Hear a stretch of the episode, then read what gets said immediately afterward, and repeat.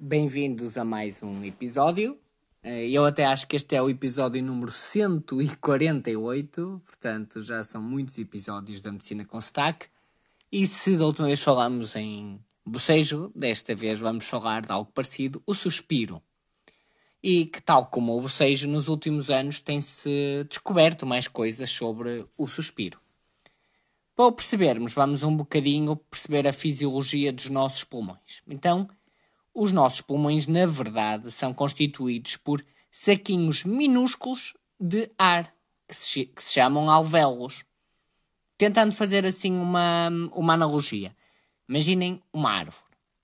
O tronco dessa árvore é a nossa traqueia. A nossa traqueia é tipo aqui um canal que liga da boca até aos pulmões. E, da mesma maneira que uma árvore depois ramifica-se o tronco em ramos, a nossa traqueia ramifica-se numa coisa que chama brônquios. O ar, quando nós inspiramos, então vai pela traqueia, depois passa para os brônquios e chega depois aos tais alvéolos, que numa árvore era como se passasse no tronco, depois passasse para os ramos e depois chegasse às folhas, em que as folhas da, das árvores correspondem aos alvéolos. Estes alvéolos, então, são saquinhos minúsculos que, quando nós inspiramos, se enchem de ar e, quando expiramos, esvaziam-se. Ao longo de minutos e horas, o que acontece é que alguns alvéolos começam a fechar-se cada vez mais e deixam de conseguir receber ar. E eles, depois de ficarem assim bem fechados, já não conseguem abrir e, como tal, deixam de receber ar.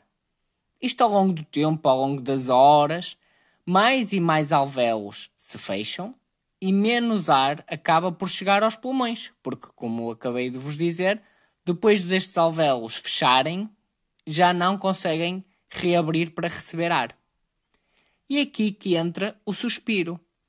O suspiro é um reflexo, ou seja, é algo involuntário, que serve para nós enchermos em excesso, ou seja, é como se fosse uma respiração mais forte que o normal, em excesso, então enchemos em excesso os pulmões para que reabra estes alvéolos que se tinham fechado e que não estavam a receber ar.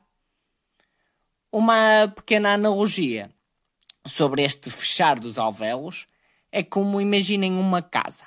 Uma casa que tem vários compartimentos e cada um deles tem uma porta. E depois temos corrente de ar, tipo a nossa respiração. Com a corrente de ar, nós sabemos que as portas dos compartimentos das casas, das divisões, vão-se começar a fechar. Pá, batem com um estrondo. E essas portas nós também sabemos, quando fecham, não voltam a abrir.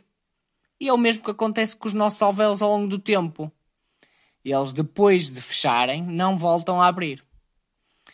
Voltando então ao exemplo da nossa casa, imaginem agora que todas as portas se começam a fechar, uma atrás da outra.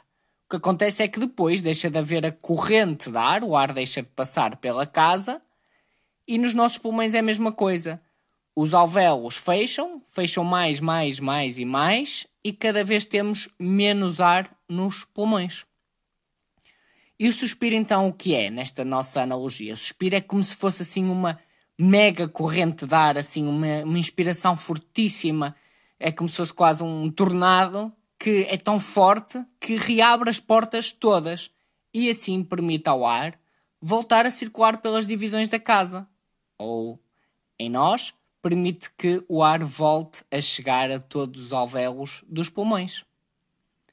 A parte que ainda não se percebe é em detalhe como é que acontece este fenómeno do suspiro.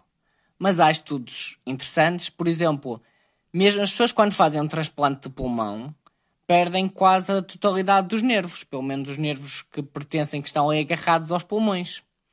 Mas mesmo assim, estas pessoas que fizeram transplantes de pulmão mantêm o reflexo do suspiro, o que é curioso. Portanto, o suspiro é um reflexo, tem a função de melhorar a respiração, de manter os pulmões a funcionarem bem e, no fundo, é como se fosse um reset. aos nossos pulmões. Aliás, em ratos que foram modificados geneticamente para nunca suspirarem, acabaram por morrer de complicações pulmonares, por exemplo, com doenças pulmonares. E apenas por curiosidade, nós suspiramos cerca de uma vez a cada 5 minutos, portanto, mais ou menos 12 vezes por hora. Agora, existe outro componente do suspiro, que esse aí então ainda nada se sabe. Sabemos que o suspiro aumenta com estados de ansiedade, de melancolia, de pânico, mas como é que isto realmente acontece ou o verdadeiro motivo, isto a ciência ainda não faz ideia. E pronto, foi assim o episódio de Medicina com Sotaque. Já sabem, dúvidas, sugestões, medicinaconsotaque.gmail.com Obrigado!